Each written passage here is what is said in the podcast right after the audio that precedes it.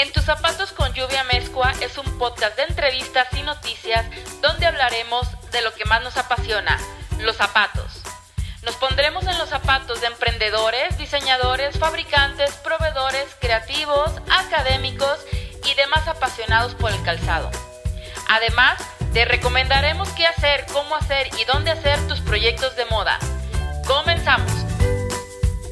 Hola, ¿qué tal? Bienvenidos a En tus zapatos con lluvia mezcua, que hoy estamos estrenando el episodio número 8 de la segunda temporada y que llamamos Modelista de Calzado. Bienvenidos a todos los que nos están escuchando, a todos los que nos han seguido, mil gracias por sus comentarios. Y bueno, como cada episodio saludamos a Hugo. ¿Qué tal? ¿Cómo te va por allá por tu oficina? Hola Lluvia, muy bien. ¿Y tú? También bien, muy contenta. Qué bueno, mira, ya me reclamaron que no tengo mucha escenografía. ¿Cómo? Pues hay, hay, hay, que ver, hay que ver. Ya, ahora, ahora que nos, que nos patrocinen un poquito en, en Patreon, ya podré comprarme un cuadrito o algo por el estilo. Porque mira tú qué bonito tienes, está enchuleado mucho tu, tu, set, ¿eh? Muy bien. Pues es mi oficinita, pues.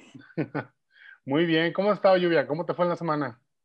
Muy bien, muy contenta y con muchas noticias. Y bueno, pues celebrando ya, ya le vamos a comprar un pastelito de su primer año. Yo creo que celebrando no sería la, la palabra y ni siquiera sería cuestión de decirle algo a la pinche pandemia, pero se cumple esta semana un año del primer caso de COVID en México.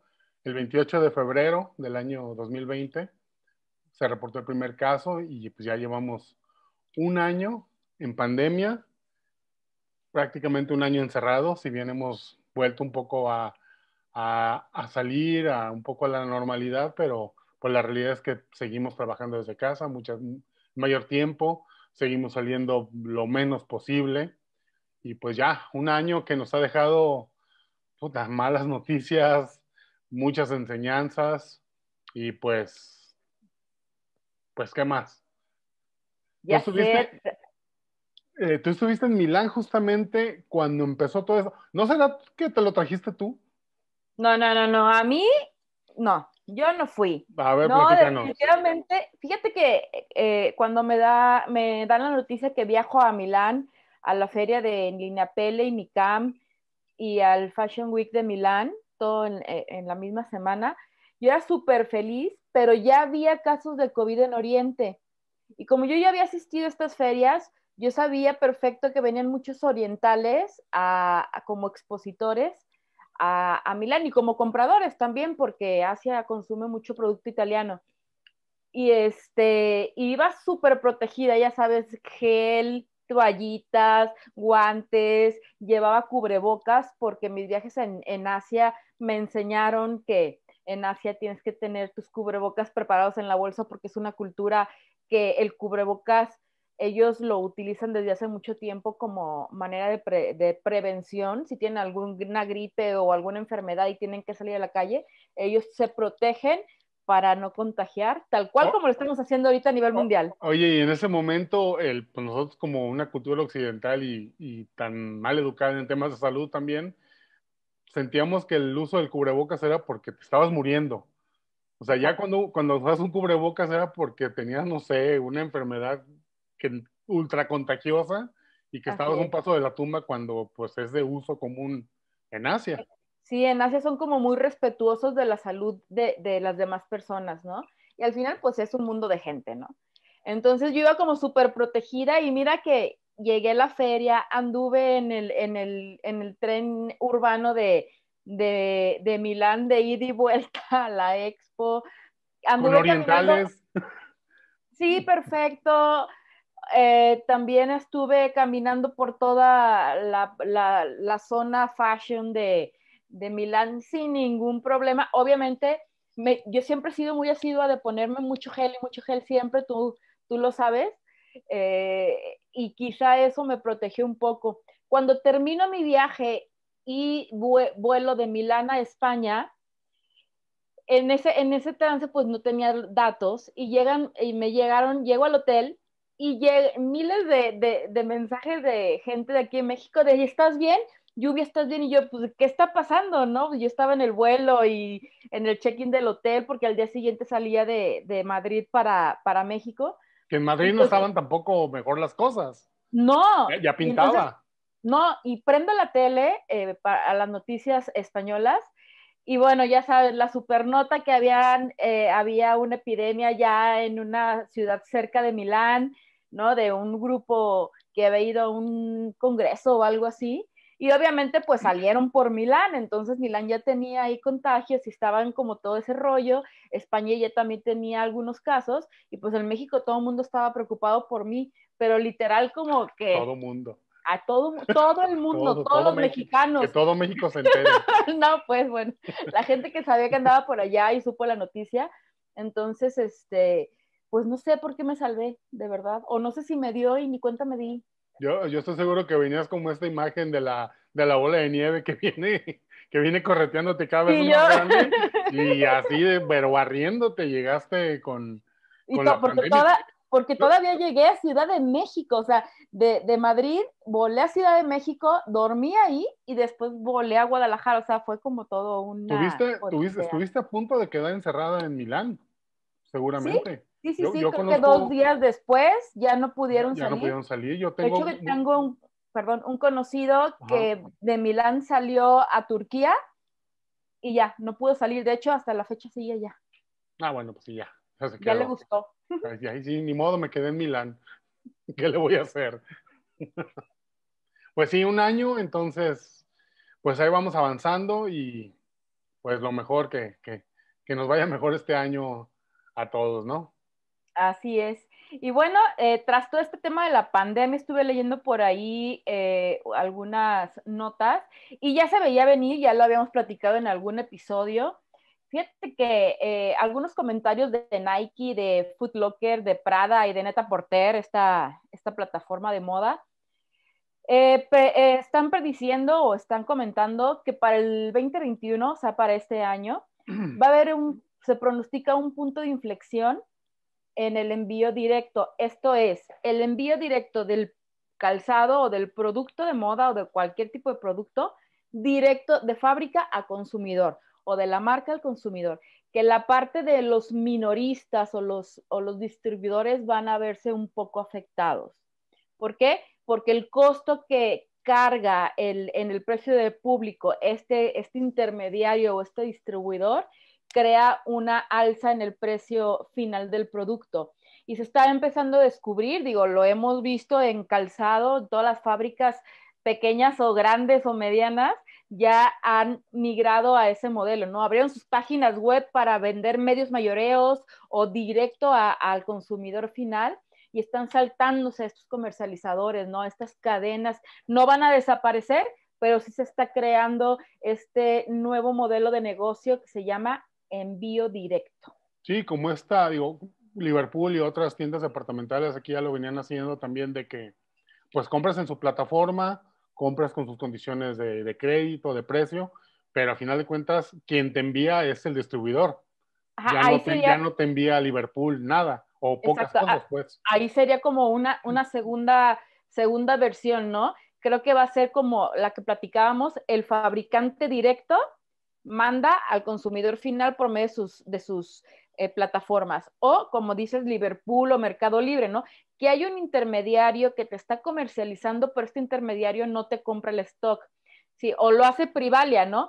Eh, ¿Cuánto stock? No sé. ¿Cuántos pares de zapatos Superstar vas a tener? 100 Liverpool. Yo tengo 100 para ti, ¿ok? Entonces yo oferto 100 en mis redes sociales, en mi, en mi plataforma online, y esos 100 yo te voy diciendo cómo los vayas mandando yo nada más llevo una comisión por eh, el cliente, ¿no? Pero ya el distribuidor, el mayorista o minorista, ya no va a tener que invertir en un stock, sino literal va a pagar lo que vendió. Sí, como una especie de consigna sin consigna, algo así, ¿no? Sí, los cambios en los modelos de negocio, ¿no? Para, para adaptarnos a, estas, a estas nuevas especificaciones de la vida. Ya sé. Oye, y otro tema que, bueno, estaba yo de verdad indignadísima, bueno, no indignada, pero sí como que, what the fuck, no, ¿sabes? Las colaboraciones de marcas que la verdad es que yo no les veo sentido. Tienes un top 3 de colaboraciones sin sentido. Ya sé. ¿No? La primera, y oh Dios de mi vida, ya no sé qué hacer, es el Canelo, el boxeador mexicano. El Canelo colabora con J Balvin.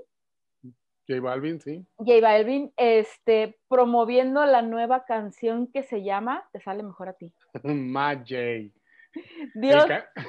El, Canelo eh, peleó la semana pasada, peleó la semana pasada contra un bulto más, en el que en el tercer round ya no salió.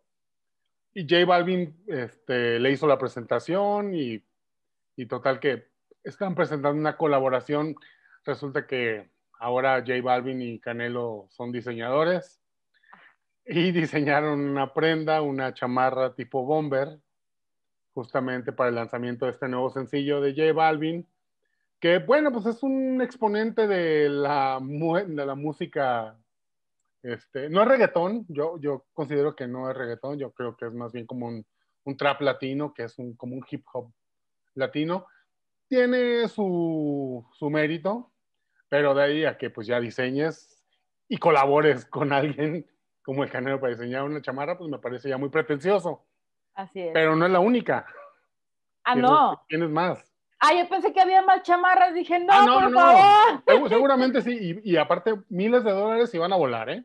Ya sé, ya sé, ya lo estoy viendo. Aparte, la chamarra está terrible. El diseño está terrible, pero bueno, hay de gustos a gustos y el diseño es subjetivo. Así es. Em, otro, ay Dios mío.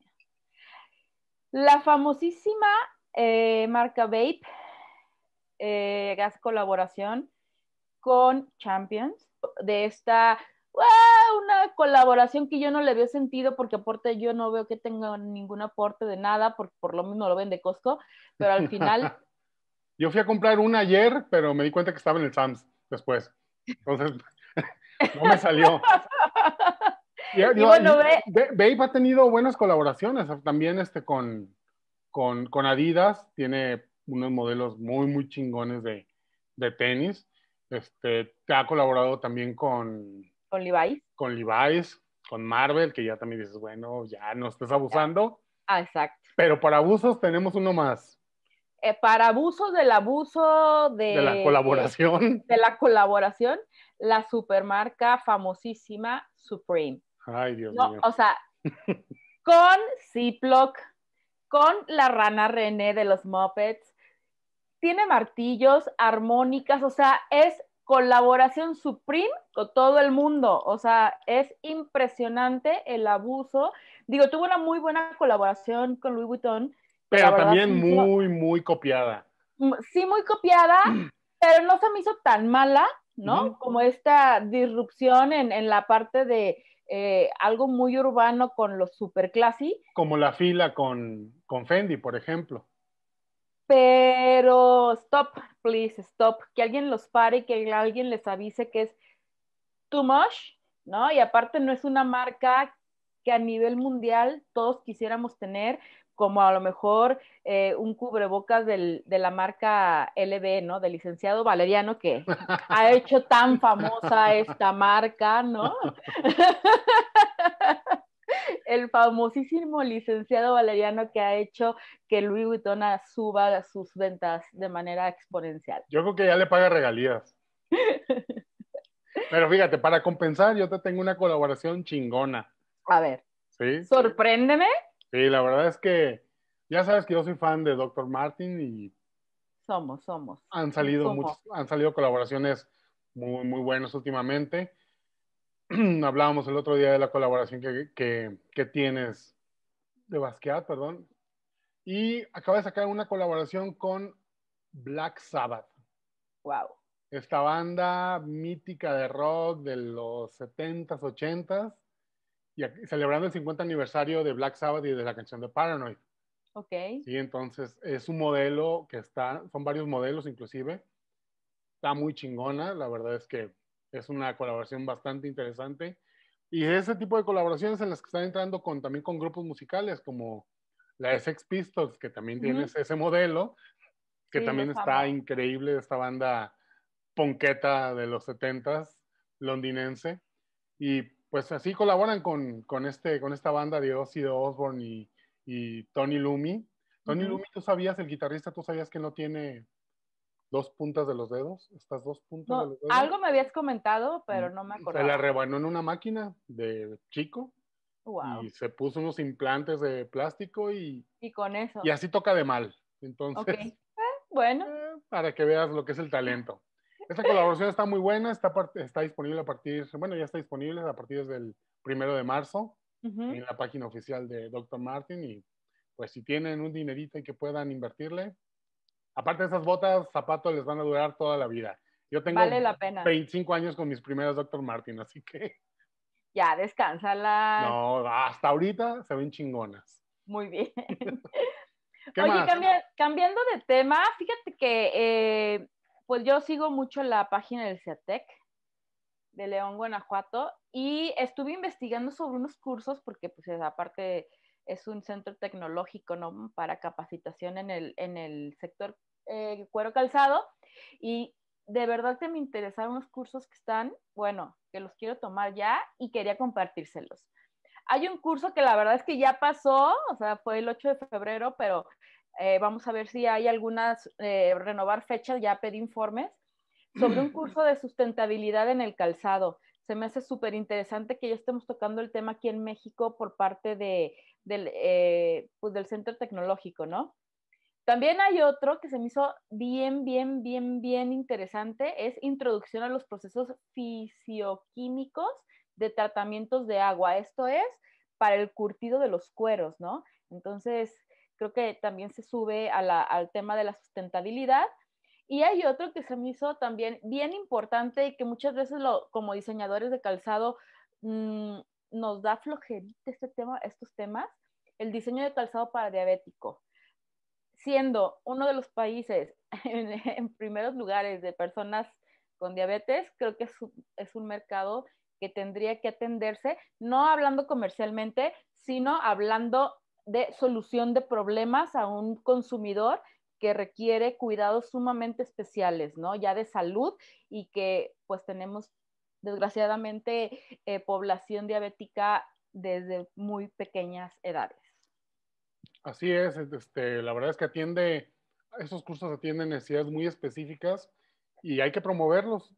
La verdad es que sí es un sector, el sector salud, sobre todo ahorita que está tan, tan golpeado, y que aparte estas personas que tienen este, este problema de salud, pues también no nomás lo tienen, sino que están más expuestos en esta etapa del COVID, entonces sí requieren muchos, muchos cuidados y vale la pena invertir conocimientos, invertir innovación, invertir en, materiales para que sean, lleven una, una vida totalmente plena, pues, a final de cuentas. Sí, claro. Y bueno, pues Zapica, estoy súper emocionada, viene Zapica, eh, esta industria del calzado que está sumamente preocupada por reactivar la actividad económica del sector cuero calzado, tanto Guanajuato como Jalisco y demás, todas las zonas eh, que fabriquen eh, calzado, marroquinería, cinturones, todo lo que tenga que ver con el cuero calzado.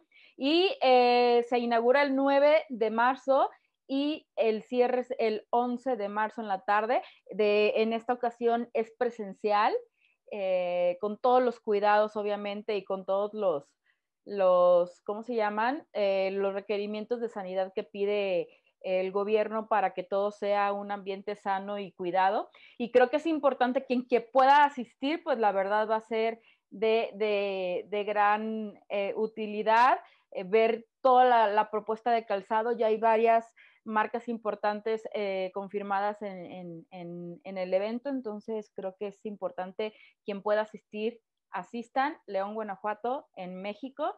Y bueno, para ahondar un poquito en el tema, me gustaría eh, presentar a nuestro invitado. Hoy nos pondremos en los zapatos de Juan Rojo. Eh, Juan Rojo es diseñador, y modelista de calzado con muchísima experiencia. Es diseñador e instructor de programas de capacitación en el CIATEC, hablando del CIATEC, y Eh, ha trabajado eh, por más de 20 años en el rubro del calzado, diseñando y modelando y desarrollando producto para importantes marcas de alta calidad en calzado caballero. Vamos a la entrevista.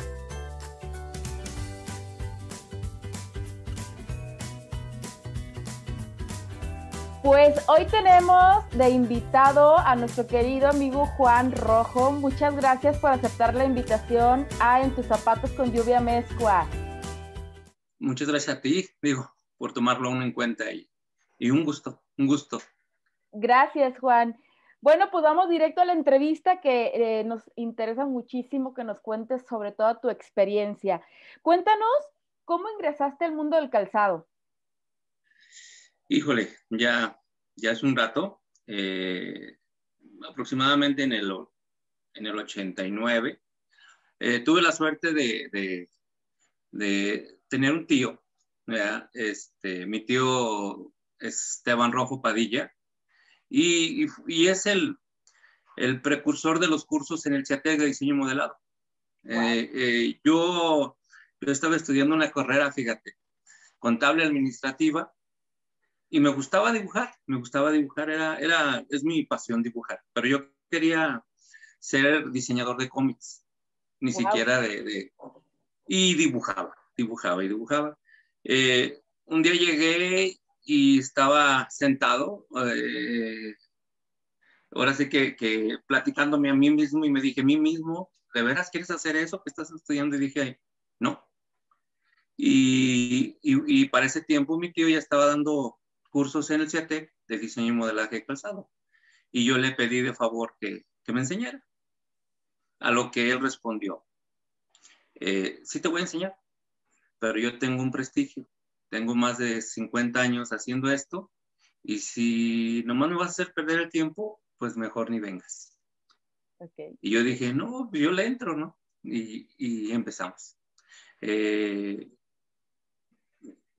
me puso a, trabajar en, unas fábricas. Primero me hice cortador y luego después preliminar y, y un día me dice, vente. Eh, me entré al CIATEC y pues hice los cursos con él. Pero eh, salgo del CIATEC y me pongo a trabajar por mi cuenta. Muy bien. Y después de cuatro años me di cuenta que no sabía nada y un día me dice, necesito que te vengas a trabajar conmigo de su auxiliar. Ok. Y en cuatro meses con él aprendí lo que en seis años no había aprendido. Eh, trabajaba en una fábrica que le, le, déjame ver si pronuncio bien el nombre. Ella trabaja, él trabajaba en una fábrica que le maquilaba. Aquí en México tenía los derechos de Givenchy. Ok y yo, este, más, más mexicano, te digo Givenchy, ¿verdad? Okay, Pero, pero él tenía los derechos y Jean Paul, Jean, este, se le trabajaba a Michel Domi, pues era puro zapato fino, cabra, terneras, todo ese tipo. Y pues me, me, me enseñó a trabajar un zapato fino. Pero sí, sí, nada tenía que ver. O sea, después de cursos, sale uno de los cursos, se cree que uno es el, el, Carolino Herrera por allá y, y, el Prada, y, y, cuando empieza uno a trabajar se da cuenta uno que no sabe nada. Así es. Y así empieza. Muy bien. Oye, qué interesante. Y para ser modelista eh, de manera oficial, ¿qué hay que hacer para los que estén interesados? ¿Qué se estudia? ¿Cuál es el proceso? Mira, este, hay un curso que todo el mundo conoce en todas partes que lo da Arsutoria. Eh, aquí hace, mm, yo creo que ya tiene más de, 30 años que se imparte aquí. Bueno, desde que inició el CIATEC se, se, eh, instituyó el curso. vuelvo a platicar de mi tío. Mi tío este, entró a tres cursos de, de modelado de calzado. Los ganó. Y el gobierno pagó para que él se fuera a Arsutoria. Entonces, este, él estuvo haciendo, creo que hizo tres, cuatro cursos, pero para entonces él ya era un modelista con mucha experiencia.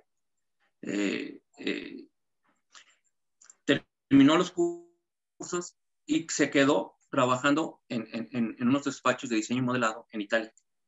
Wow. Entonces, este, eh, bueno, de por sí, créeme que voy a decir una tontería, pero él es mi ídolo, ¿verdad? Por, por muchas cosas que me Tu mentor.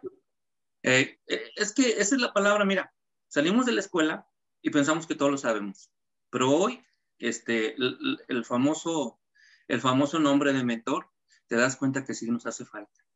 porque salimos de la escuela a ver, necesitamos llegar y pegarnos con alguien que sepa y que nos puede introducir por ese camino. Y, y, yo tuve esa suerte, ¿no? O sea, yo le agradezco y sigo agradeciendo. Fue, era mi padrino de bautismo para acabar la edad. Y me agarró, me arropó y, y, me empezó a enseñar. Pero, pero la base del... Ah, aquí en México hay un curso de diseño y modelado en Asiatec. Okay. Créeme que no le, creo que no le pide nada al, al, a los cursos de, de Arsutori. Te lo, te lo firmo. No le pide nada. Okay. Pero la base de los cursos del CIATEC son los de Arsutori. Él como usted, como te he escuchado a veces, tropicalizó Ajá. el modelado para nosotros. Claro. Porque en Italia trabajan muchas pieles finas, pieles que doblas con las manos aquí. ¿Cuántas veces estamos montando cartón?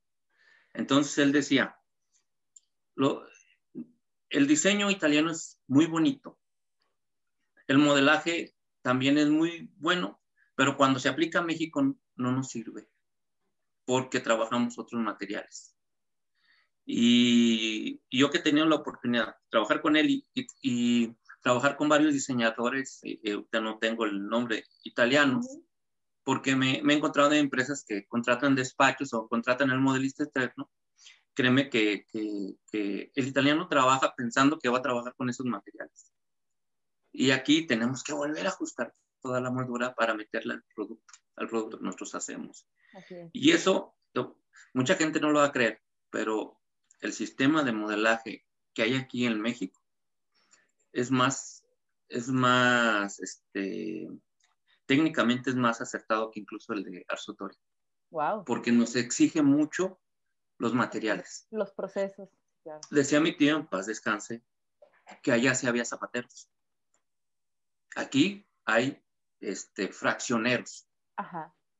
Eh, cuando empecé a trabajar por mi cuenta, eh, una de las cosas que aprendí, perdón, alguna vez tra estuve trabajando en el CAT, okay. tuve la oportunidad y, y, aprendí mucho porque trabajé con diseñadores, con ingenieros, con todo, y la verdad les agradezco a todos con los que he trabajado este, eh, lo que he aprendido de ellos, ¿no?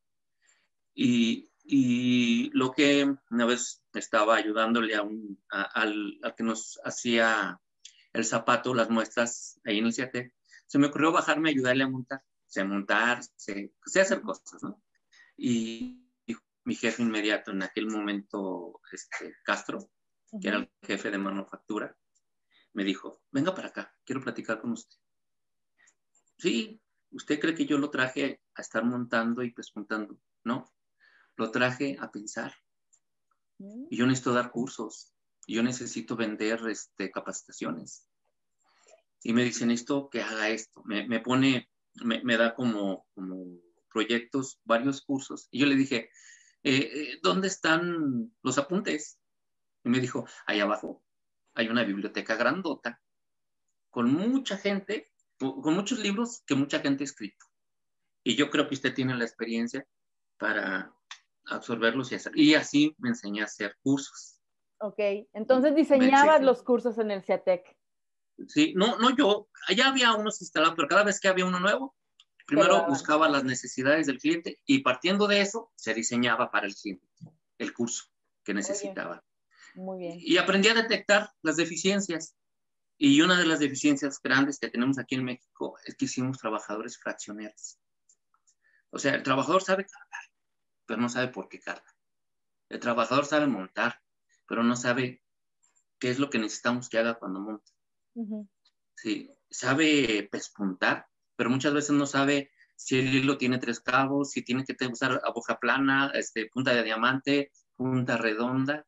¿Y qué funciona hace una, una, una, aguja u otra? ¿O por qué le estoy pidiendo que use una aguja del 80 en lugar de un 90? Okay. ¿Por qué le digo que en este, en este modelo necesito 16 puntadas por pulgada, en este otro necesito 11 puntadas por pulgada. Todas esas cosas técnicas que parecen una tontería, pero en el zapato se ven, y sobre todo en el zapato fino. Claro. Que eso fue lo que aprendí en esas fábricas. Uh -huh. Este, híjole, eh, eh, te das cuenta que hay mucha gente que no la sabe. Sabe trabajar, pero no sabe por qué lo hace. Después de mi tío hay un ídolo. Exactamente. Después de él, para mí hay un ídolo que, que, que yo admiro mucho, Salvatore Ferragamo. Wow, master. Sí, porque yo siento que el modelaje y el diseño es uno antes de Salvatore Ferragamo y otro después de él. Así, ¿sí? Por todas las patentes que ha hecho. Y, a pesar de ser, mm, soy modelista y diseñador porque así me enseñó, pero soy diseñador por convicción, me gusta dibujar, me gusta crear. Yo soy re bueno para las artes manuales, ¿sí? O sea, me gusta... Creativo. Sí, sí, sí. Entonces, realmente por eso me metí al, modelado. He compartido o he trabajado con diseñadoras.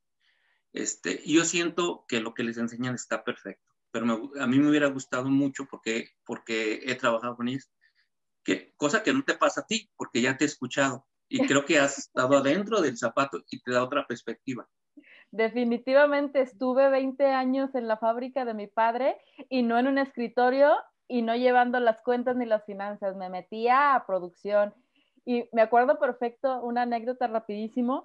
Eh, pues yo, ya sabes, 22 años, eh, diseñadora, entaconada, súper maquillada, y de repente teníamos una, me, acuerdo que estábamos maquilando para una empresa, eh, Diego Torreblanca, me acuerdo, y le estábamos maquilando zapatilla de tacón forrado y la sola entretelada. Y se, ya no llegó el, el, forrador de tacones y tenía como 400 pares que tenía que forrar ese día urgentes para meterlo a producción al día siguiente. Y pues, mamacita, arremángate la camisa y póngase a forrar. Me acuerdo que salimos ese día mi papá y yo a las 2 de la mañana, pero forré los 400 pares. Entonces me decía, necesito que tú sepas la complejidad de todos los procesos en la mano de obra, que lo sepas hacer para, número uno, desde que diseñas, sepas qué se puede hacer y qué no se puede hacer. Número dos, sepas costear la mano de obra y sepas ver o visualizar un futuro, un problema futuro. Entonces, sí, sí, la verdad es que mi padre me enseñó a todo. No sé solo pespuntar, todo lo demás lo sé hacer. Pues mira, eh, decía mi tío, cuando yo estaba aprendiendo, me sentaba con el pespuntador a un lado una hora diaria. No importaba. Y ahí me sentaba y yo le decía a mi tío, ¿y qué quieres que le vea? Tú velo, observa qué es lo que hace, cuál es el problema, por qué batalla. No te voy a hacer presentador, pero quiero que sepas cómo se debe hacer tu trabajo para que ellos no batallen. Así es. Entonces ahí me sentaba. Y, y, él antes de ser modelista fue zapatero completo. Sí, claro. ya, no hay, ya no hay. de ya no hay de esas personas, hay muy pocas eh, y la verdad es que qué triste porque eh, es, son estas personas que tenían este conocimiento general y podían coordinar una producción, ¿no? Y ahora ya, como dices, está demasiado fraccionado. Claro, lo, peor es que nos enseñan a hacerlo, pero no nos dicen por qué lo hacemos. Uno de, los, de, esas, de esas capacitaciones que, que, que yo doy o que, eh, que vendí antes de la pandemia era capacitar a supervisores y enseñarles por qué hacen las cosas. No cómo hacen, porque había supervisores que, újole, mis respetos, excelente su trabajo. yo les preguntaba, ¿y por qué lo haces? No me sabían responder. Así es. Entonces, eh, de ahí se empiezo a buscar yo cuál es la, la deficiencia de, según la fábrica y de ahí empiezo a generar un curso. Súper bien. Oye, Juan, es así. ¿Y qué importancia ves tú que un diseñador de moda o un diseñador de calzado, el primer paso saliendo de la carrera es estudiar modelado mínimo, el básico. Para mí es bien importante. No es, que se, no es que se vayan a hacer modelistas, pero es importante porque me he topado con muchos diseñadores que, que mira, este, alguna vez vi una entrevista de Carolina Herrera, me encanta ella, y decía ella, no entiendo por qué los diseñadores diseñan tan rimbombante necesitamos diseñar práctico. Y es una mujer tan elegante y tan práctica que, que yo pienso que ese es, es como debemos de, diseñar, pensar. Ahora, no todo lo que diseñamos se vende porque también dependemos del vendedor. Aquí yo tengo un problema, ¿eh? Yo trabajo con varias fábricas y hay vendedores, decimos, de precio. Ajá. Y no te saben vender más arriba. Volumen, volumen. Volumen. Y tú puedes diseñarlo más, no te lo venden. Hay diseñadores que te venden eso. Desgraciadamente, eh, necesitamos encontrar a nuestro vendedor para el producto que hacemos. ¿Sí? Porque, mm, mira, otra cosa que me sucedía, llegaba a estas fábricas de volumen y sin querer, pues yo toda la vida he trabajado en, empresas de, de, más, este, de más moda, ¿sí? Aquí, aquí he trabajado en empresas, eh, bueno, cuando trabajaba en esta empresa era una empresa de alta moda, digo, vendiendo, este, comprando los derechos de ciertas marcas renombradas. Eh, luego vine a trabajar en una empresa en la que hoy la labor se llama Calzabaretina.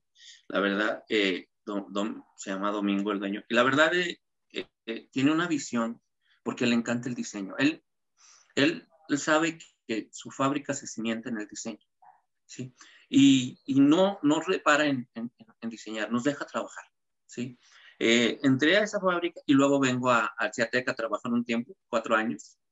Eh, y, y, la verdad, entiendes que sí, un diseñador no tiene que ser un modelista, pero tiene que saber las cosas técnicas necesarias para, para poder diseñar adecuadamente, aterrizadamente, porque no diseñan aterrizadamente, porque se divagan demasiado. Sí, Entonces, creo que, eh, pasa, no sé si estás de acuerdo, el diseñador de moda, de prenda, ellos patronan, ellos cosen, ellos arreglan todo. En el calzado, en el calzado es mucho más complejo porque la, eh, eh, la parte técnica es, primero son milímetros de lo que estamos hablando, ¿no? A veces hasta micras. Y, creo que los pasos y la gente que se involucra en un proceso desde que alguien diseña, elige la horma, o sea, son, según yo, y no sé si estoy mal, tú me corregirás, son más de 200 insumos que se requieren para un solo par de zapatos. Por eso, yo estoy de acuerdo, pero por eso yo digo, el diseñador tiene que saber técnicamente lo necesario. Pero me ha, me ha tocado que lleve un diseñador a una fábrica y empieza a platicar qué es lo que puede hacer y todo. Y volteo a yo y le digo, ¿y si te fijaste qué maquinaria hay en la fábrica? Digo, para saber qué es lo que tú estás proponiendo se puede hacer en esta fábrica. No, pero es que yo creo, es que primero que nada, tú llegas a diseñar, primero te das cuenta de lo que hay en la fábrica. Partiendo de ese punto, ¿cuál es el producto que hace? ¿Y cuál es su mercado? Eso es importantísimo, ¿eh? porque luego llegamos a querer nosotros a, diseñar y a, y a proponer. Y nos damos cuenta que todo lo que hicimos no se vende porque no es el mercado. Hasta en eso, los que hacemos estos, diseños tenemos que verlo. Claro. ¿sí? Eh, este, y, y, dependiendo del cliente diseñas, dependiendo del cliente diseña, así tengas mucha creatividad, ¿sí? ¿Por qué? Pues porque incluso la diversidad de, de, los gustos de la gente en México Mira, un dato, ojalá que no creo que, espero no equivocarme. Nosotros aquí, en, León, Guanajuato, que estoy en León, Guanajuato, este, la mayoría hace zapato de hombre. ¿Sí? Venden a México, la moda que venden a México, bueno, vamos a hablar, Guadalajara, tú estás en Guadalajara, vamos a hablar México, yo estoy en León. Bueno, yo voy a vender a México y a, y a Guadalajara. Increíblemente, la gente a la que se le vende más moda y más tendencia es a Guadalajara. No es a México. El estatus de México como que es un poquito más atrás.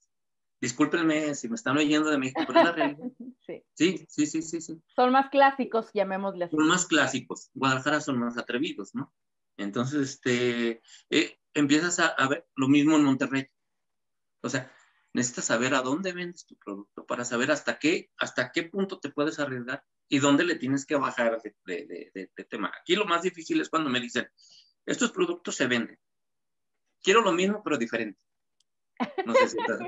Quiero lo mismo, pero diferente, porque no quiero que de precio valió. Sí. ¿Cierto o no? Sí, definitivamente. Y, me quedo así, ching, lo mismo, pero diferente. Pero ¿cómo, no? y digo, estos cambios lo hacen mucho en las grandes marcas. Digo, Valentino, este, con este modelo que tiene de los eh, eh, remachitos de pirámides, o bueno, le ha dado la vuelta ya no sé cuántos años y lo sigue vendiendo. Pero ahí depende mucho que, en, qué nivel esté la marca y cómo esté posicionada, ¿no? Juan, platícanos, eh, en, la parte eh, técnica de modelado, pues yo sé que la parte más romántica es modelar sobre la horma y sacar las guías y todo, pero pues la tecnología ya nos invadió, ¿no? ¿Qué, qué, técnica o qué, o qué programas se utilizan y qué beneficios tiene la parte de la tecnología en, la, en el modelado de calzado? Sí, voy a, voy a diferir un poquito de, mucha gente. Yo sigo siendo romántico, pero entiendo que la tecnología, híjole, es un...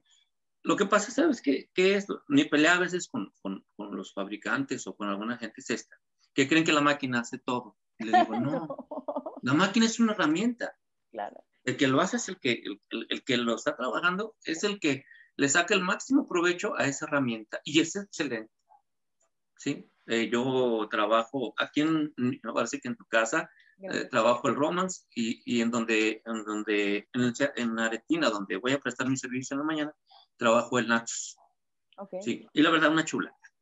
Nos facilitan el trabajo, es más preciso, pero sí se necesita que la persona sepa de modelado muy bien para que le saque el máximo jugo. Bueno, este, no sé, tú has visto, yo diseño a mano, me encanta diseñar a mano, pero diseño en el core y mucha gente me dice que a veces trato de hacer en el core diseños muy realistas, ¿no? Porque me gusta. Pero es una herramienta que mucha gente no piensa que no, que no lo hace. Entonces ahí digo, no es el mono.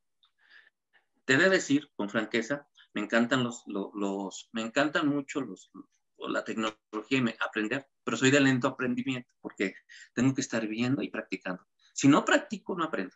Soy, ese es un mal que tengo. Me vas a enseñar, sí, déjame hacer. Es que eres creativo, e, eres, manual, entonces necesitas Exactamente, soy muy manual, sí. Y, y les daba risa porque cuando estaba aprendiendo, y estoy hablando hace rato, a, manejar esos programas, estaba metido y le estaba piqui, piqui, piqui, piqui, piqui. Pero, ¿cómo aprendo? Bueno, necesito que la herramienta que yo maneje, yo en mi cabeza tenga una idea clara de lo que quiero hacer. Si no tengo una idea clara de lo que quiero hacer con esa herramienta, híjole, no la aprendo. Ok, entonces primero eh, plasmas el, dibujo hecho a mano y de ahí ya empiezas con la parte digital. A mí me pasa lo mismo. No puedo partir de cero en la parte digital, sino hago primero un boceto, aunque sea tres rayas, ¿no? Pero más o menos como plasmar mi idea y de ahí ya me voy a la parte digital. Les voy a decir una tontería. Yo diseño tres veces. Una en la cabeza, una en el papel y tres en el, en, la computadora. En el programa. Entonces diseño tres, exactamente. Así diseño, o sea, una, dos, tres. Eh, este, vengo de, de mi, mi, tío, nos ponía, me ponía a mí dibujar, a dibujar y a dibujar. Y si íbamos a hacer una línea, un modelo, por un modelo me hacía hacer hasta cinco bocetos diferentes. Claro para terminar haciendo solo uno. Así es, así es el proceso. Así, así trabajaba él.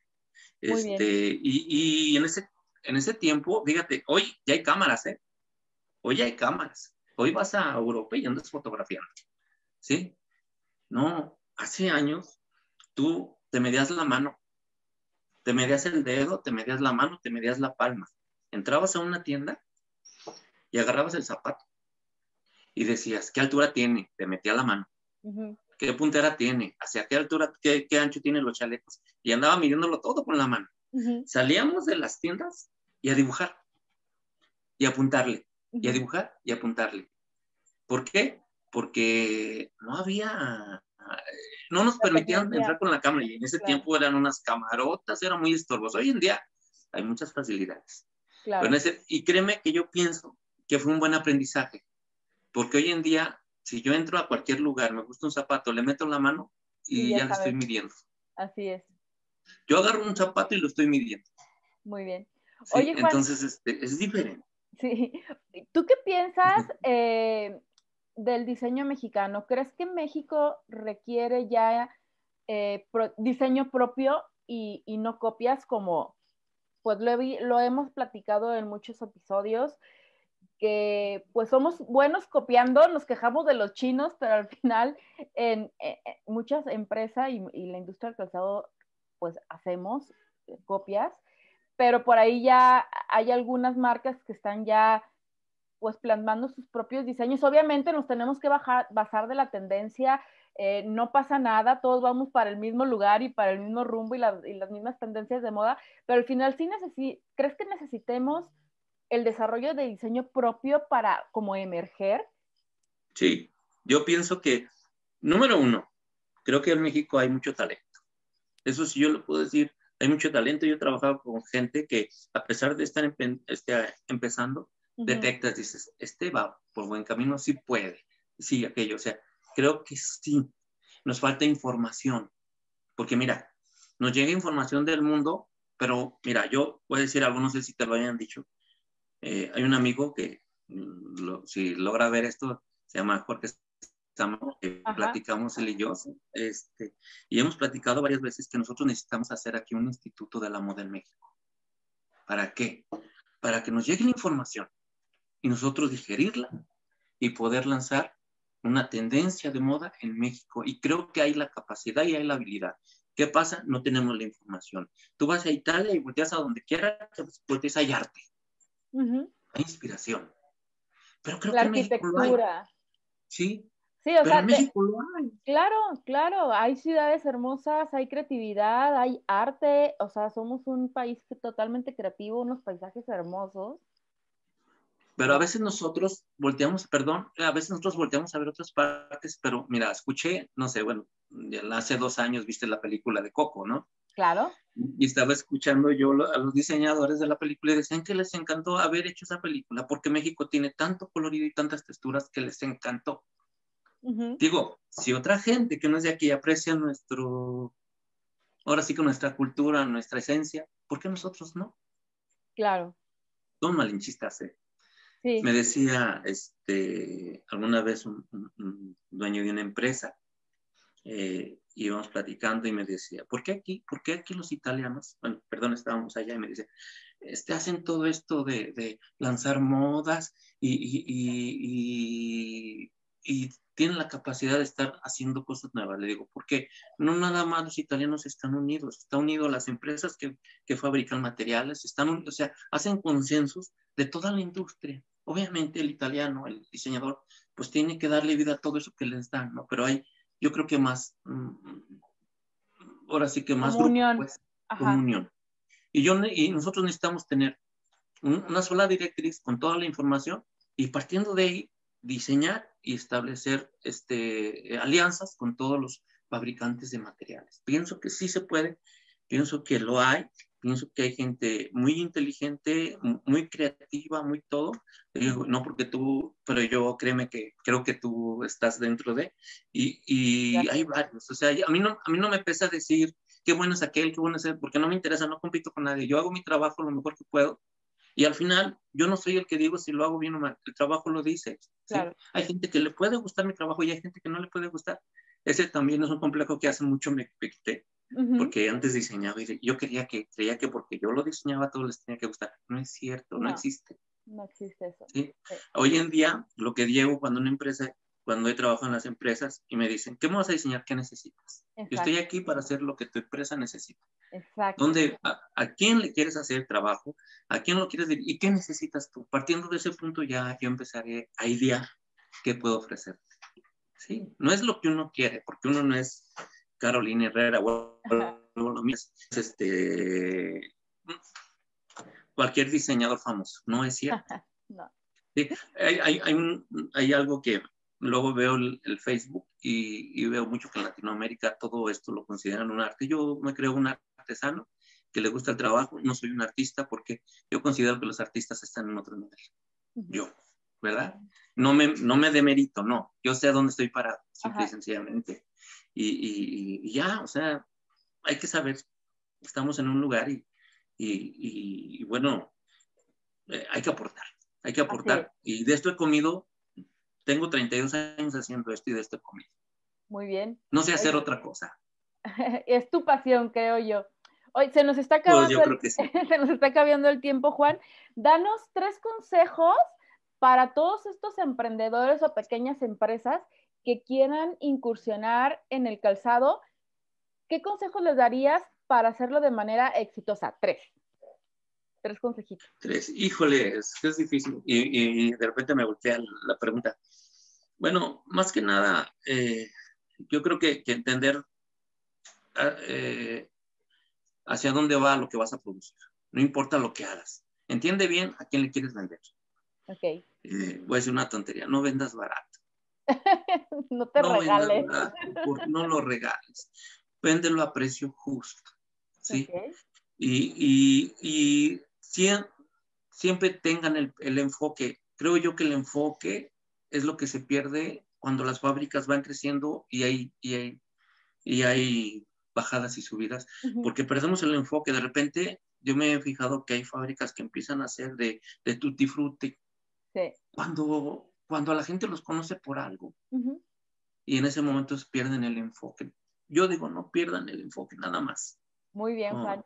Oye, ¿alguna serie, película o documental que nos recomiendes? Mira, este, hay, hay, hay, el- bueno, uno, uno que me ayudó incluso a hacer mis, mis cursos de, déjame decirte que de repente organizo departamentos de diseño Ujú. y, y una, y una, y un libro que me, que, que- que leí y luego lo estuve viendo por, por incluso en, in- en el, en el YouTube lo pueden encontrar. Ok. Siete hábitos de la gente altamente efectiva. Ok. Stephen Covey. Véanlo, la verdad, es excelente. Es, es excelente. Me, él, ese señor me abrió los ojos. Ok. Me abrió los ojos a otro, a otro, a otro tipo de. Y me gusta, no me acuerdo ahorita cómo se llama, me gusta, me encanta la película que hizo este, Michael Keaton. Del, del fundador de, de McDonald's. Ajá, No lo vean, no, no lo vean como eso, sino vean lo que, lo que enseña. Y, e incluso hasta cuando están estructurando la forma este, de cómo trabajar dentro de, de- del- de las, del McDonald's, simplificando, menos tiempo, menos recorrido, este, productivamente, creo que, que te da muchas ideas para llegar y reacomodar tu fábrica, para hacer tus layouts de fábrica y todo eso. La- me encantó. Y luego la visión. Este señor un, señor de extraordinaria visión. Así es. Yo pienso que en todo, en todo proyecto, en todo, en todo negocio, si no tienes una visión, Así es. estás, estás destinado. Una, una visión, una buena administración. Pienso que la administración es, es lo máximo.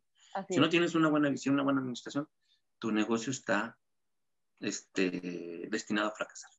Muy bien, Juan. Pues ahora ya para cerrar la entrevista, ¿cómo te contactamos? Danos tus redes sociales, tu correo.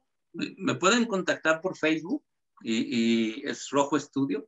Ok. Eh, lo- es ahorita donde tengo, tengo, es donde más publico mis, mis diseños, ¿verdad? También, Pero- trabaja de, también trabaja de manera independiente para quien le interese. Sí, sí, sí, también. Sí, Pero con tiempo sí. porque siempre está bien ocupado. Ajá. Eh, ay, gracias. Sí, este, Rojo Estudio y Instagram también tengo, es Rojo Estudio eh, 2019. No le quise Perfecto. poner 20 porque le tengo mucho miedo ya ese No, ese, ese año no existió. Nos saltamos del Ese no. 2019 al 2021, no pasa nada. Muy bien, Sí. Juan. Te agradezco de verdad infinitamente que nos hayas compartido tantitita de tu, de, de tu historia, de tu experiencia. De verdad, soy una gran admiradora de tu trabajo, de tu persona, de tu integridad como, como diseñador y modelista. De verdad, eh, muchísimas gracias. Para mí es un honor entrevistarte. No, pues gracias, gracias. Ahora sí que yo son las que yo, yo te doy porque te, te fijaste, perdiste el tiempo conmigo, espero yo que le sirva a la gente para algo. No, no, no, Pues, siempre, ok. siempre, siempre es un honor eh, eh, eh, tener a los invitados que valen muchísimo la pena y de verdad muchísimas gracias, Juan. Pues bueno, No, gracias. Nos despedimos, muchísimas gracias. En este episodio nos pusimos en los zapatos de Juan Rojo. Nos vemos para el siguiente episodio. ¿Qué tal nuestro invitado? La verdad es que yo le tengo mucho aprecio porque en cierta manera, no sé si notaron que hablamos por ahí de repente el mismo idioma. Sí, de ñoños del calzado. Ay, déjanos en paz. Oye, no, la verdad es que qué chingón ver este lado técnico del calzado. Estamos muy acostumbrados a ver el lado del, del- de la pasarela, el lado del aparador, el lado del comercial, pero este lado técnico, este lado del, de la hechura, del, del talento, de, del patronaje, del ¿no? patronaje, de los procesos, de, de, los materiales, y ver una persona con esa pasión también para, para, para diseñar, para, para modelar, pues la verdad es que fue una, fue una, entrevista muy interesante. Un saludo a Juan y muchas gracias por, por compartir. Pero pues yo no conozco mucho de esto y se pusieron un poco técnicos y ahí me quedó la duda, ¿a qué se refiere cuando dicen fraccioneros? O Los fraccioneros, fraccionero? sí, lo que pasa es que antes eh, el, el, zapatero, como un ferragamo, por ejemplo, diseñaba la horma, tallaba la horma, patronaba, que en calzado es modelar, modelaba el, eh, el, eh, sobre la horma el diseño, lo diseñaba sobre la horma, después sacaba de ahí los moldes y podía hacer todo el zapato de principio a fin. Obviamente con la revolución industrial y toda esta eh, evolución que ha tenido la industria, se ha tenido que fabricar en bandas y en bandas tienes que tener divididos los procesos por fracciones. ¿Qué es una fracción? El que corta, el que dobla la piel, el que pespunta, o sea, cada proceso es una fracción. O sea, el que, el que, el que corta la piel solo la corta. Y luego el que pespunta solo pespunta, el que pone el clavito solo pone el clavito, el que embarra el tacón solo embarra el tacón. Entonces empiezas a, a fraccionar para poder, el proceso para que todo se vaya en serie, ¿no? Entonces a eso se refería con fraccionero. Muy bien. Oye, y otro tema que me llamó la atención es este, esta declaración que para mí fue muy relevante. Yo creo que mucha gente que nos escucha ya lo sabía, que en Guadalajara hay más moda que en León, o en Guadalajara se consume más moda que en León, que en México, que en la Ciudad de México. Sí. No me extraña, pero ¿por qué? A ver. Y, y no es nada más moda, y te voy a platicar. Eh, México, la Ciudad de México, que es la capital del país, es una ciudad mucho más conservadora, no por aburrida, sino porque el core de la, de la ciudad es que hay mucho corporativo y en el corporativo todavía es, eh, el código de vestimenta es formal, entonces suele consumirse un producto de calzado mucho más ejecutivo. Mm. Pero Guadalajara no es que nada más consuma más moda que otras ciudades en cuestión calzado, sino que Guadalajara, la ciudad de Guadalajara en, en Jalisco que está dentro de México, es una de las ciudades catalogadas como uno de los mercados a nivel marketing, es uno de los mercados más difíciles de cautivar. Somos sumamente exigentes en la calidad de los alimentos, en la calidad del servicio, en el fashion, o sea, somos... Yo, yo, te, yo, te, yo diré otra palabra, pero sí.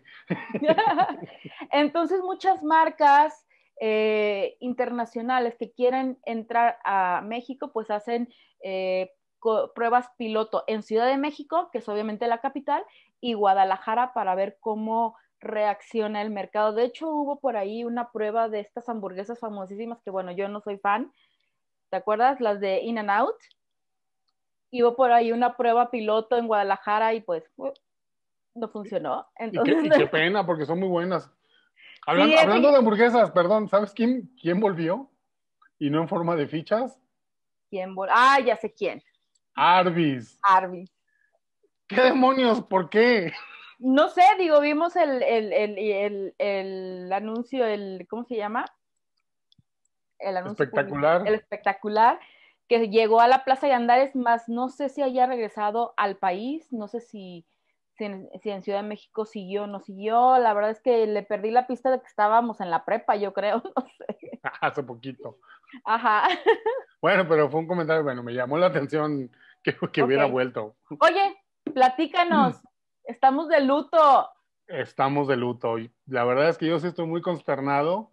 Ha sido una semana difícil para mí, para la gente que ama la música y que también ama la moda, porque Daft Punk se separó. Ya esta, esta noticia pues ya tiene una semana, semana y media, pero pues la tragedia es, es devastadora a nivel musical. Sí, este dúo literalmente dinámico de música electrónica, más house, franceses muy talentosos en la escena, en la escena del electrónico, que saltaron al mainstream de manera impresionante con, con esta imagen de, de, sus cascos y una imagen súper futurista. Obviamente esta onda de los cascos, pues como muchos artistas que quieren desviar la atención de su persona hacia únicamente su talento, entonces por eso ellos cubrían su, su rostro para que no, no se entrometiera su vida personal en la música. Y bueno, sacaron varios discos que son un hitazo, pero aparte fueron muy buenos para involucrarse en, en colaboraciones. Ellos desde el 2010 ya andaban en, en, colaboraciones con marcas importantes. Por ahí hay un comercial muy famoso de, de Adidas en colaboración con, con, Star Wars y Daft Punk, que recrean otra vez la escena de la cantina. Y pues aparece David Beckham, aparece Snoop Dogg y todo este ambiente como para posicionar pues todas las marcas, ¿no? Star Wars, Adidas, Daft Punk. También tienen una colaboración en ese tiempo con en el cine con la película Tron, la, la secuela, Tron Legacy, en el 2010. Hacen por ahí un pequeño cameo, haciendo por lo que saben hacer, ¿no? Mezclando en, en algún punto de la película. También incursionaron en el tema deportivo. Alguna vez este, trajeron en, el 2013, trajeron de, regreso al equipo Lotus de Fórmula 1 con un mítico diseño que fue el que usó Ayrton Senna en el 85 que es para mí es el auto más bonito que he habido en el Fórmula 1, este negro con dorado, con el patrocinio de John Player Special, para los que no saben porque son muy jóvenes, uh -huh. John Player Special era una marca de cigarros, y sí, los cigarros se anunciaban en los vehículos. Así en es. ese tiempo estaba permitido. Entonces, este, Daft Punk presenta este, este, este vehículo, este Fórmula 1 en, en el 2013, pero también se metieron a la moda en grande pero, con, ajá. Con no. esta imagen que tenían, obviamente, eran un perchero perfecto para la moda. Y obviamente, pues, quien le echó el ojo primero fue Yves Saint Laurent, que los agarró y los mandó al estrellato con, con colecciones eh, de la mano del, del, director artístico, que es este Heidi Siman. Uh -huh. Y bueno, fue un boom Sí, fue claro. un boom, la verdad, fueron icónicos tanto sus cascos como su música, como, como sus presentaciones. Eh, ya después al final presentaron un disco en el 2013 que fue el último, ya con más colaboraciones musicales con, con Julian Casablancas, por ejemplo, el vocalista de Strokes, con Pharrell Williams, que también Pharrell Williams tiene su colaboración con Adidas, uh -huh. esta, esta colección de Adidas monocromáticos, uh -huh. eh, de todos los colores, muy, muy bonita también, que, que causó mucho furor. Eh, también tiene una colaboración que está, a, mí, a mí en lo personal me, me, gustó mucho, es una colaboración con Paul Williams. Entonces, okay. ¿quién es Paul Williams? Y todo el mundo va a decir, ¿quién es Paul Williams? Paul Williams es un músico, cantante, actor, que fue muy famoso por una película que se llama El Fantasma del Paraíso, una película okay. del 74. Es un okay. musical. Que es Ay, una todavía no nacía. fíjate, que es una mezcla entre el fantasma de la ópera y un poco el retrato de Dorian Gray. Y curiosamente, hablando de similitudes entre estos artistas, el personaje de, de Paul Williams en, esa película usa un casco también mítico, ahorita lo, lo vemos en, en estas imágenes, es un casco mítico en la historia del cine. Tal vez muchos no lo conozcan porque no es una película muy popular, pero sí es una película totalmente de culto. Y tan de culto es que este casco lo tiene nuestro gordo adorado, Guillermo del Toro, en su colección privada que trajo okay. a Guadalajara hace poco. Y lo tiene él atesorado este casco como un, obviamente, un ícono de la, de la cinematografía. Y bueno, pues ese fue su último disco de, de Daft Punk. Eh, yo tuve la suerte de, de, verlos en el 2007 aquí en Guadalajara. Fabuloso, un concierto increíble. Después entraba la, la broma de cómo sabes si son ellos, porque pues, salen en casco y pueden estar tocando aquí y tocar en Glasgow y tocar en Berlín al mismo tiempo. 14 conciertos a nivel mundial el mismo día, que sí. ahora ya lo podemos hacer. Con sí, no, y seguramente lo hicieron, pues. Claro. ¿Cómo, ¿Cómo, te ibas a dar cuenta, a final de cuentas? Pero bueno, como espectáculo, increíble. Entonces, es una pena, se despidieron con este pequeño cortometraje llama, llamado Epílogo, donde literal se separan. Y bueno, pues muy triste, la verdad, siempre una, una pérdida musical de esta calidad ahora que estamos adoleciendo de, de talento musical, pues es una pena. Pero bueno, seguramente volverán en estos reencuentros como los de Jeans o los de Cabá. y esperemos que, que, vuelvan pronto. Entonces, pues, Muy bien. pues bueno, Maluma, adelante, el mercado es tuyo. y bueno, vámonos rapidísimo a comerciales. vámonos eh, rapidísimo comerciales porque se nos está acabando el tiempo. Sí, ya nos colgamos. Pues les tenemos una noticia, Doble el Estudio, eh, junto con el, el, podcast En tus zapatos con lluvia mezcua, estaremos presentes en Zapica. La verdad es que tuvimos el honor que nos invitaran a participar con un pequeño stand para estar presentes en el área de nuevos talentos. Estaremos por ahí. Muchísimas gracias por la invitación. Y también, eh, pues haremos, eh, acabamos de cerrar, déjame te platico que no sabía, Ah, Pero acabamos de cerrar por ahí una colaboración. Vamos a estar trabajando de la mano con Indumentaria Online. Es una plataforma eh, súper interesante argentina del eh, sector cuero calzado. Eh, tienen como toda esta, toda la cadena de valor, ¿no? De, de, de, contactos. Y por ahí ya acabamos de cerrar esta colaboración. Pronto sabrán qué es lo que vamos a estar trabajando con ellos. Hablando de colaboraciones chingonas. Así es. Y esto nos va a dar la oportunidad y nos va a permitir expandirnos a nivel Latinoamérica y también a Indumentaria Online, eh, que venga a México y colaborar y que sea este, pues un, un, trabajo en conjunto que nos haga crecer a ambas partes.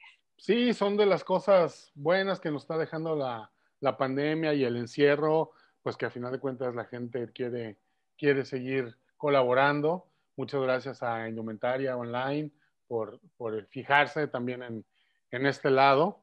Y pues yo creo que vamos a hacer muchas cosas muy interesantes. Por ahí hay que estar al pendiente. Y pues nos despedimos, se nos acabó el tiempo. Se acabó el tiempo, muchísimas nos pueden escuchar en Spotify, en Google Podcast, Apple Podcast, todas las plataformas de podcast. ¿Y en YouTube? En YouTube, en el canal de WL Studio. En Instagram estamos como En Tus Zapatos Podcast. Déjenos sus comentarios, por favor, los atendemos a la brevedad posible. Y un saludo a Lu García, que por ahí nos escribió que le encanta el, el, el episodio de sustentabilidad, le encantó y bueno, le mandamos muchos saludos. Déjame, déjame hacer un, un, comentario nada más al final. Debo decir que mi madre me reclamó, recibió un reclamo, no directamente, pero sí lo recibí, de que me quejé de los Converse en mi top 6 de los zapatos de chavarrucos. ¡Es cierto! Por ahí escribió, sí. Quiero aclarar que yo me refería a los Converse en los chavorrucos hombres. A esos son los chavorrucos a los que me refiero. A alguien le jalaron las orejas. mi mamá, mi mamá manda y me, mandó, me, me, regañó y me dijo que dijera. No, la verdad es que mi mamá tiene varios Converse y súper chingones de diseños muy, muy, muy chingones. Pero no, el top 6 era de hombres, no de okay. mujeres. Ok. Hecha la aclaración, ahora sí, vénganse. bueno, pues se nos acaba el tiempo. Saludos a tu mamá y saludos a todos los que se quedaron hasta el final. Muchísimas gracias. Muchas gracias, Hugo, por toda la información que nos trajiste y por producir este programa. Y bueno, pues se nos acabó el tiempo. Nos vemos en el siguiente episodio número 9 que vamos a estar con una súper invitada. Bueno, todos son siempre súper invitados, pero la es que me emociona muchísimo la invitada que vamos a tener. Y bueno, pues nos vemos en el siguiente capítulo. Eh, muchísimas gracias. Nos vemos. Chao. Y recuerda que si tienes un proyecto de moda y requieres asesoría para tus colecciones o quieres desarrollar tus prototipos, en WL Studio tenemos la solución para ti Visítanos en wlestudio.com.mx donde podemos ayudarte a materializar tus proyectos de moda.